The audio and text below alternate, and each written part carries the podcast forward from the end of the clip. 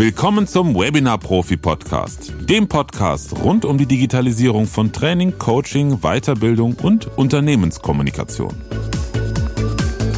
Heute widmen wir uns der Frage, was ist der Unterschied zwischen einer Webcam und einer Videokamera? Viel Spaß beim Zuhören.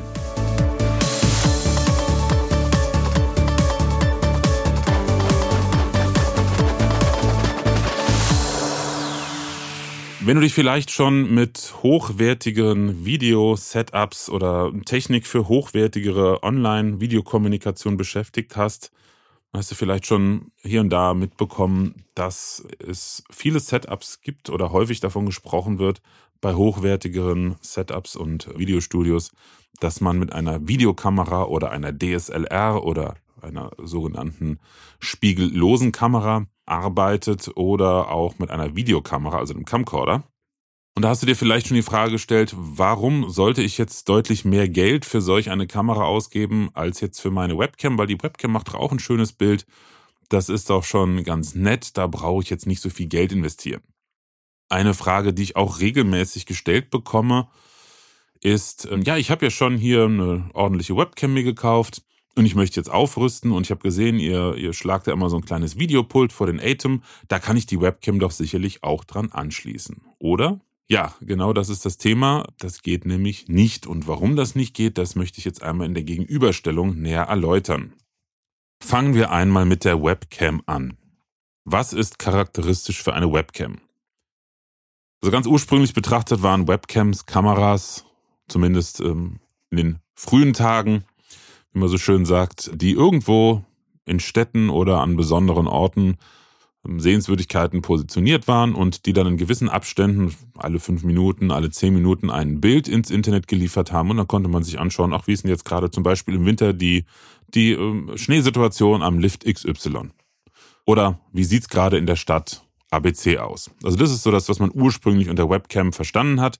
Mittlerweile bezeichnet man als Webcam die Kameras, die in Laptop-Bildschirmen eingebaut sind, beziehungsweise oberhalb der Laptop-Bildschirme oder die mittlerweile auch als externe separate Geräte erhältlich sind. Ziemlich bekannt durch die Corona-Pandemie, weil da ja ein unheimlicher Boom stattfand mit Videokonferenzen, sind die Logitech Webcams. Also die C920 ist, glaube ich, so ungeschlagen die am meisten verkaufte Webcam auf dem Markt. Und die hat auch grundsätzlich schon eine recht gute Qualität und ist vor allen Dingen ganz einfach im Handling, denn sie wird schlicht und ergreifend über einen USB-Stecker direkt mit dem Rechner verbunden, das heißt über die USB-Verbindung. Und USB ist ganz wichtig, USB ist eine Datenverbindung, also da kommt schon ein fertiger, vereinfacht gesagt, digitaler Datenstrom raus. Da kommt kein reines Videosignal raus, sondern schon ein digitalisiertes Signal, ein Datensignal, was direkt vom Rechner weiter übertragen werden kann. Also in der Kamera ist ein vereinfacht gesagter Video auf ja, USB oder Datenkonvertierer drin. Und äh, damit ist es ganz einfach im Handling. Ich schließe de, die Webcam an meinem Rechner an. Gegebenenfalls installiere ich eine Software noch dazu, einen kleinen Treiber, damit mein Rechner die auch erkennt. Das ist häufig oder bei den meisten hochwertigen Webcams auf dem PC notwendig. Bei Macs läuft das meistens ohne. Und ähm, teuer sind sie auch nicht. Also eine brauchbare Webcam kriegt man schon für 100, 150, maximal 200 Euro. Sie haben aktuell meistens eine Bildauflösung in Full HD. Full HD, auch 1080p genannt, bedeutet, dass das Videobild eine Breite von 1920 Pixel und eine Höhe von 1080 Pixel hat. Pixel, das sind die Bildpunkte. Es gibt auch Webcams, die in 4K-Auflösung ein Bild liefern, dann ist es 3800 paar zerquetschte mal 1900 20, glaube ich. Ich habe es jetzt gerade nicht im Kopf, ehrlich gesagt. Also eine höhere Auflösung. Allerdings äh, direkt ist diese höhere Auflösung, diese höhere Bildauflösung in Videokonferenzprogrammen nicht nutzbar, weil selbst alle gängigen Systeme gar nicht wirklich in Full HD arbeiten. Also die höchste Auflösung in Zoom ist zum Beispiel nicht Full HD, sondern HD Ready. Das ist also 1280 mal 720 Bildpunkte.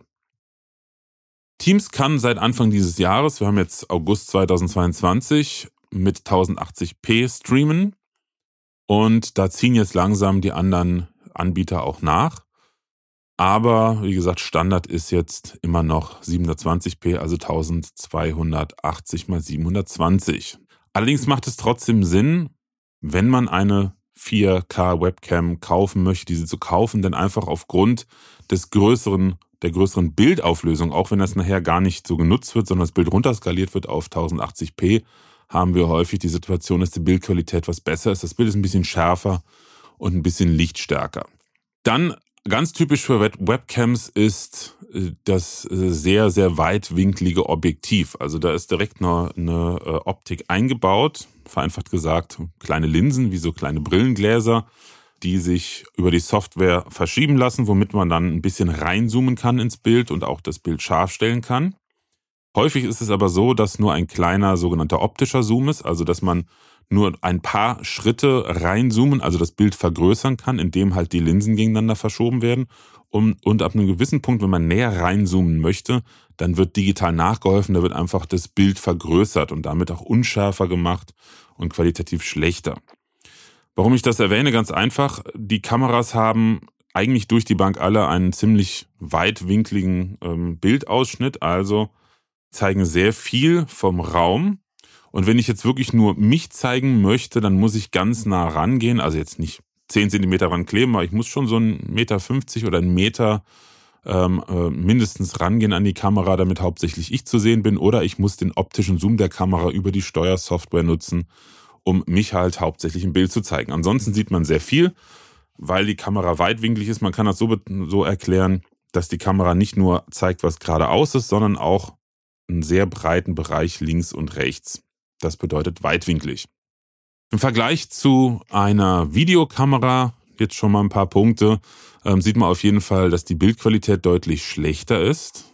Das fällt natürlich erst dann auf, wenn man den Vergleich hat. Also ich habe jetzt auch schon öfters Aussagen gehört, ähm, naja, was, was willst du jetzt hier sagen gegen mein Videobild? Ne? Ich habe doch eine super Webcam oder willst du sagen, ich habe kein gutes Bild? Ja, wenn du mal den Vergleich hättest, wie eine Videokamera wie ein guter Camcorder oder eine Systemkamera von der Bildqualität aussieht, dann wirst du sofort merken, dass die Webcam deutlich schlechteres Bild hat. Das macht sich dadurch bemerkbar, dass die Farben nicht so sauber und klar sind. Das Bild ist meistens etwas verwaschener. Das merkt man ganz stark bei Bewegung, dass man so leichte Schlieren an den Händen hat im Vergleich zu einer richtigen Kamera. Und wenn die Beleuchtung nicht wirklich gut ist, also wirklich ausgiebig beleuchtet wurde, dann offenbaren sich die Schwächen erst recht. Dann wird das Bild manchmal ein bisschen ja, verwaschener noch und man hat dieses Lagging, also das Bild ein klein bisschen hakt. Deshalb ist bei Webcams, das ist einfach aufgrund der einfacheren und günstigeren Videosensoren, ist es wichtig, dass man richtig gut ausleuchtet. Also ohne genügend Licht, da machen die Webcams einfach sehr schnell schlapp. In der Anwendung sind sie für Videokonferenzen okay. Bei Videoaufnahmen fängt es auch schon an, dass man schnell merkt, dass die Qualität doch nicht so doll ist. Also wenn du zum Beispiel ein modernes iPhone oder anderes modernes Smartphone hast und damit mal ein Video aufnimmst und dann auf deine Webcam umschaltest, dann merkst du ganz schnell, dass da ein großer Qualitätsunterschied ist. Und ein weiterer Punkt, den man bedenken sollte, Webcams haben einen USB-Anschluss, sind dadurch natürlich super einfach am Computer anzuschließen, aber damit sind sie auch eine Insellösung und eine Einbahnstraße technisch betrachtet. Denn über USB kannst du keine Kamera an hochwertigeres Videoequipment anschließen, weil USB, wie gesagt, kein Videoanschluss ist. Das ist wie wenn du versuchen würdest, ein Stromkabel an eine Wasserleitung anzuschließen. Es geht schlicht und ergreifend nicht. Schauen wir uns mal die Merkmale einer Videokamera an. Das ist ein klein bisschen komplizierter, aber wirklich nur ein klein bisschen, weil man da differenzieren muss. Es gibt nicht die Videokamera. Unter Videokamera hat man früher die klassischen Camcorder verstanden, also im Consumer- oder semi-professionellen Bereich ein Gerät, was man in der Hand gehalten hat, kennst du bestimmt auch so, was Hobbyfilmer hatten, die gibt's auch ein bisschen größer. Und die Standardversion, die haben fest eingebaute Objektive, die konnte man nicht äh, auswechseln. Und im professionellen Bereich nennt man das dann Systemkamera. Die sind ähnlich aufgebaut, die kann man auch auf die Schulter legen, zum Beispiel für Reportagen. Als noch mit Filmen fotografiert wurde, hat man mit Spiegelreflexkameras gearbeitet. Und als die Kameras digitalisiert wurden, ja, dann saß anstatt, anstelle äh, des Films, sitzt da jetzt mittlerweile ein Foto, ein Videosensor. Und seit einigen Jahren sind die Kameras in der Lage, nicht nur hochwertig zu filmen, sondern auch längere Zeit in Betrieb zu bleiben. Denn die ersten DSLR-Kameras, mit denen man auch filmen konnte, die hatten häufig eine zeitliche Begrenzung. Also ich weiß noch, unsere älteren Canon-Kameras, die haben nach 30 Minuten schlapp gemacht. Da haben die einfach abgeschaltet. Bei einer Videoaufzeichnung musste man die Aufzeichnung nochmal starten. Und da gibt's verschiedene Geschichten, warum das so war. Die einen sagen, das hat mit, mit äh, Zolleinfuhrbestimmungen zu tun, weil die als Fotokameras nach Europa äh, importiert wurden und ähm, Videokameras, die länger aufzeichnen, hätten andere eine höhere Zollgebühr bedeutet. Wiederum andere sagen, ja, der Sensor und der Spiegel, die werden einfach zu schnell heiß. Whatever, ich kann es nicht genau sagen. Ich weiß nur, es gab und gibt immer noch für die Canon-Kameras gibt's eine kleine kleinen Software-Hack, also nochmal eine zusätzliche Betriebssoftware, die man auf einer SD-Karte installiert und wo man das dann mit umgehen kann. Wir haben das reihenweise gemacht und keine unserer Kameras ist kaputt gegangen. Deshalb tippe ich mal, äh, ist die erste Geschichte die wahrscheinlichere. Also wie gesagt, es gibt einmal die, die ursprünglich von den Fotokameras kommenden Kameras, also spiegellos oder Spiegelreflexkameras. Dann gibt es die Camcorder mit eingebautem Objektiv. Und dann gibt es halt die Systemkameras, die richtigen Videokameras für Streaming und Videoaufzeichnung mit austauschbaren Objektiven, also quasi die Weiterentwicklung für professionelle Anwendung. Und relativ neu, deshalb ist es ein bisschen komplizierter, weil es eigentlich vier Videokameratypen gibt, wenn man das so nimmt. Das sind die Vlogger-Kameras, also die Vlogger-Video-Blogger-Kameras. Da gibt's noch nicht so viele. Die bekannteste ist aktuell die Sony ZV1 für kleinere Webinar-Setups unsere absolute Empfehlung. Also nicht nur meine, weil sie einfach bei der Installation im Studio super ist. Die ist nämlich ziemlich klein, so groß wie eine Zigarettenschachtel. Die kann man also hervorragend vor einen 27 Zoll Monitor stellen und hat damit das Thema Augenkontakt mit den Teilnehmern direkt auch geklärt. Aber auch meine Frau Joanna, die schwärmt von dieser Kamera, zumindest für kleinere Setups, denn die Qualität des Bildsensors ist einfach genial. Also ist großartig. Der Unterschied zu einer Webcam, Webcam ist brachial. Sie ist einfach im Handling. Sie ist auch nicht so teuer. Die kostet um die 700 Euro aktuell. Ja, und ist auch in der Lage, als Fotokamera genutzt zu werden oder unterwegs als Videokamera. Typisch für viele Videokamerasysteme, also die DSLR, digitalen Spiegelreflex, dann die digitalen spiegellosen Kameras und die Systemkameras ist, dass man die Objektive austauschen kann. Ich kann also ein Weitwinkelobjektiv draufpacken, ein Zoom-Objektiv, eine sogenannte feste Brennweite und so weiter und so fort. Und damit kann ich halt den Aufnahmebereich der Kamera nach, nachträglich noch beeinflussen und vor allen Dingen auch die Bildqualität, weil das wollte ich selber nie glauben. Ich bin jetzt nicht so der Crack, was Objektive und Kameraeinstellungen betrifft. Das sage ich ganz ehrlich. Das macht bei unseren ganzen Installationen immer Joanna. Aber die hat es auch richtig gelernt. Aber ich sehe halt den, den, den qualitativen Unterschied zwischen einem billigen Objektiv und einem guten Objektiv auch sofort schon.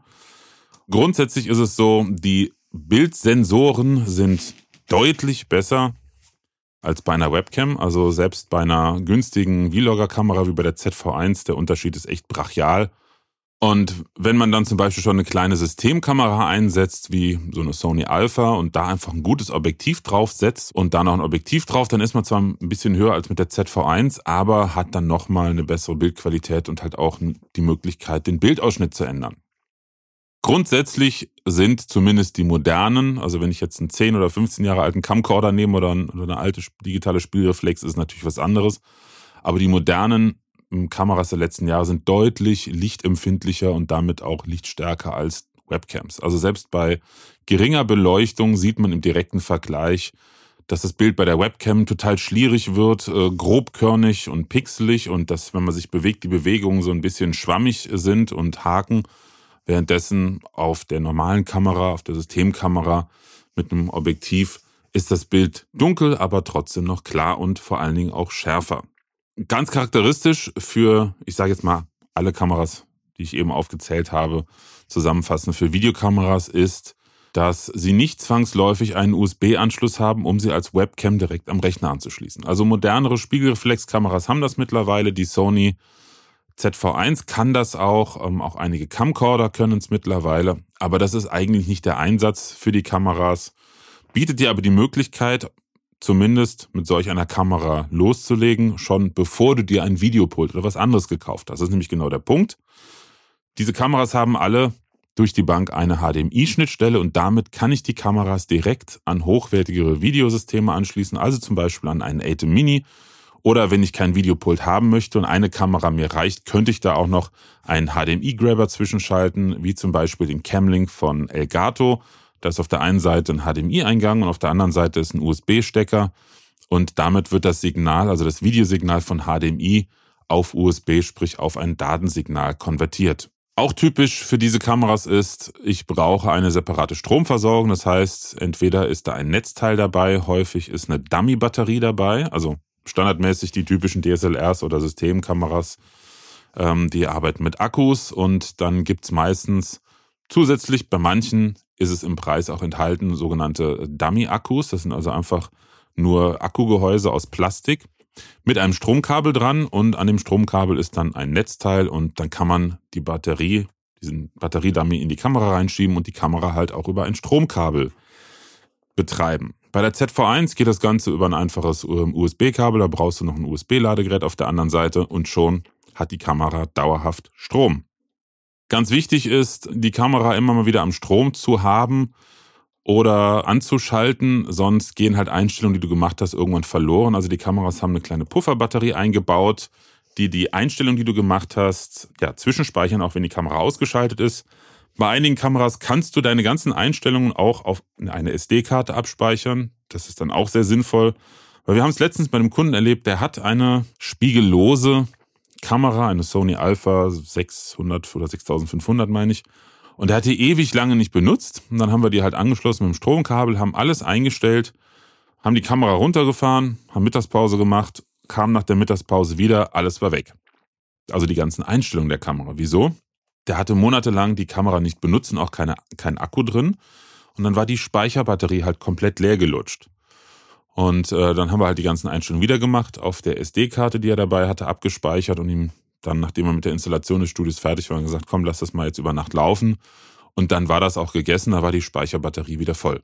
Das ist eine Kleinigkeit, aber ist einfach ein Tipp aus der Praxis, falls du irgendwas einstellst und dich wunderst, dass das immer wieder weg ist.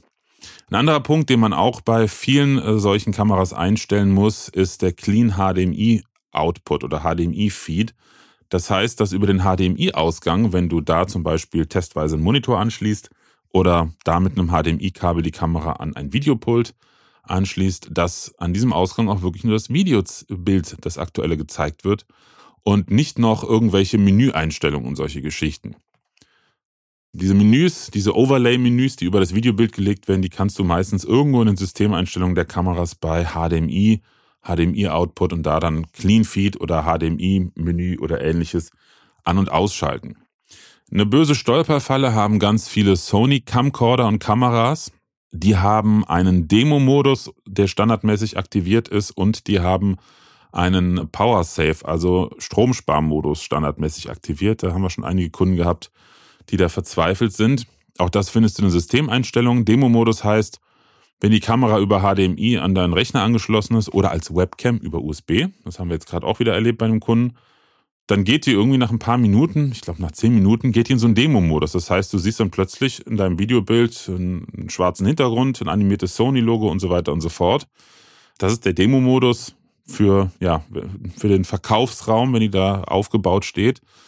Den solltest du ausschalten und genauso den Power Save Modus, dass sie nach 10 Minuten oder 15 Minuten ohne irgendwelche Einstellungen, und das ist ja beim Stream so, also du stellst sie einmal ein, schaltest sie an und benutzt sie, also stellst du nichts mehr dran rum, dann geht die nach 15 Minuten aus. Das ist der Auto-Standby, das habe ich jetzt auch ein paar Mal bei Sony-Kameras erlebt. Ja, übrigens bezüglich des Clean Feeds, also ob da ein cleanes HDMI-Signal ausgegeben wird, da kannst du auf der Webseite bei Elgato, musst du mal schauen, beim Elgato Camlink kannst du dir eine Liste anschauen, die Elgato wohl auch relativ regelmäßig pflegt, wo aufgelistet ist, welche Kameras von Haus aus einen Clean Feed ausgeben. Ja, grundsätzlich kann man übrigens zu beiden Grundtypen, also Webcams als auch Videokameras, egal ob es jetzt Vlogger sind, also Vlogger-Kameras oder Vlogger-Kameras, ob Systemkameras, DSLR, spiegellose äh, Kamera oder auch Camcorder. Man kann durch die Bank sagen, die eingebauten Mikrofone sind Grütze.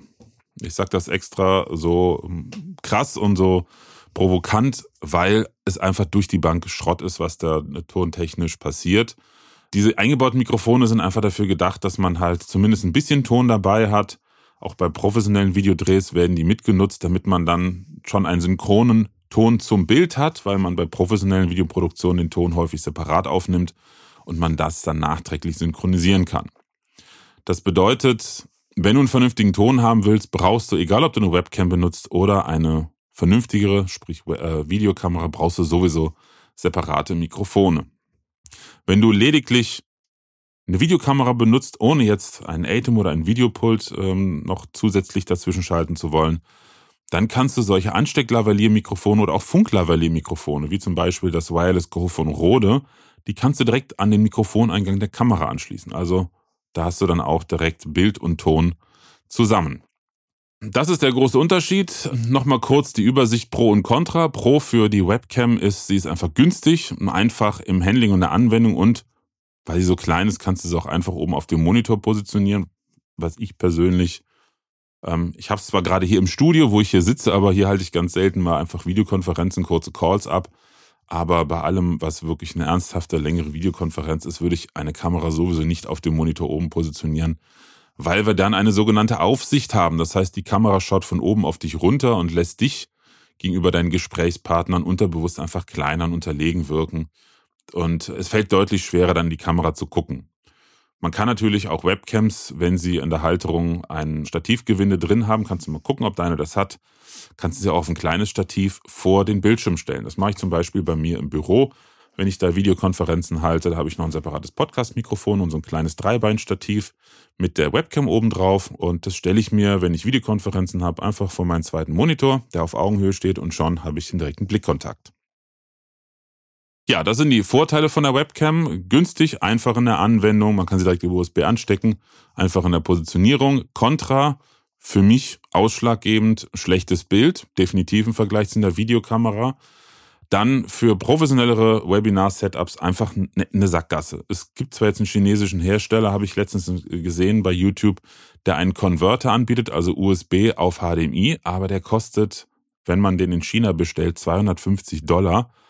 Also sorry, das ist, finde ich, ist ein ziemlich sinnloses Produkt, weil, wie gesagt, Webcams Bauart bedingt einfach keine so dolle Bildqualität haben. Da würde ich lieber direkt noch 100 oder 150 Euro drauflegen und mir einen Camcorder holen.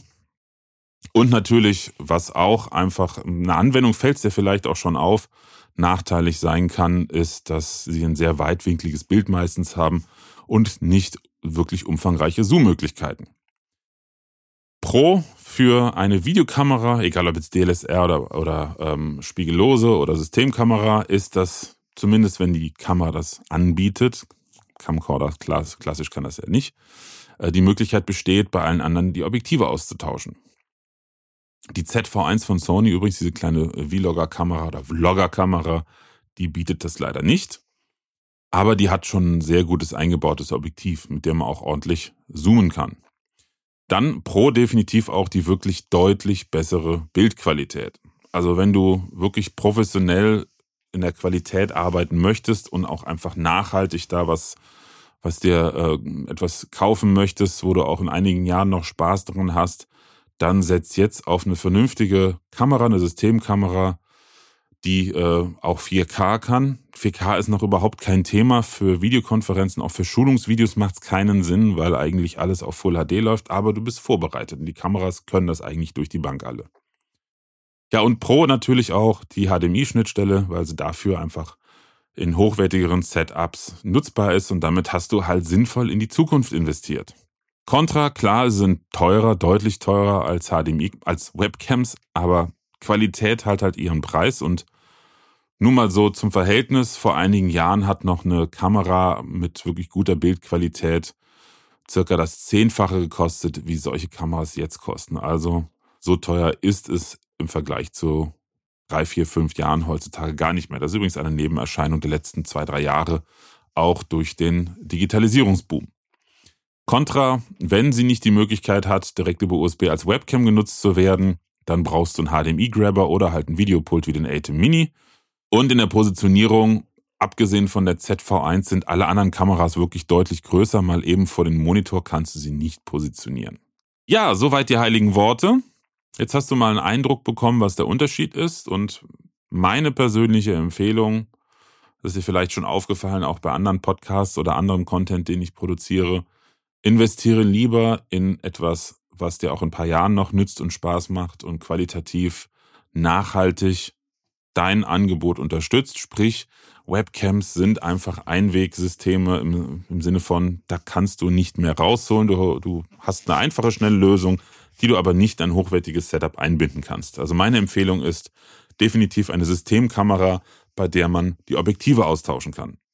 In diesem Sinne danke ich dir vielmals für deine Aufmerksamkeit und ich freue mich natürlich wie jedes Mal über eine positive Bewertung, gerne auch eine schriftliche Bewertung, ein Feedback deinerseits und wenn du noch andere Podcast-Folgen mit Pro und Contra zwischen zwei verschiedenen Techniken oder Equipment haben möchtest oder einfach Interesse an irgendwelchen anderen Themen, sei es jetzt technisch oder allgemeinen Themen hast, dann schreib mir doch gerne eine E-Mail an podcast.webinar-profi.de. Ich freue mich sehr über jegliche Art von Input. Und ja, dann machen wir da eine Folge draus. Genauso, wenn du sagst, hey, ich habe hier ein Thema rund um die Digitalisierung von Training, Coaching oder Unternehmenskommunikation. Da würde ich gerne mal als Gast bei dir im Podcast dabei sein. Auch da kannst du dich gerne melden unter der eben genannten E-Mail-Adresse podcast at webinar-profi.de. In diesem Sinne wünsche ich dir noch eine wunderschöne Zeit und freue mich auf das nächste Mal. Bis dann. Tschüss. Präsenz war gestern. Online ist heute.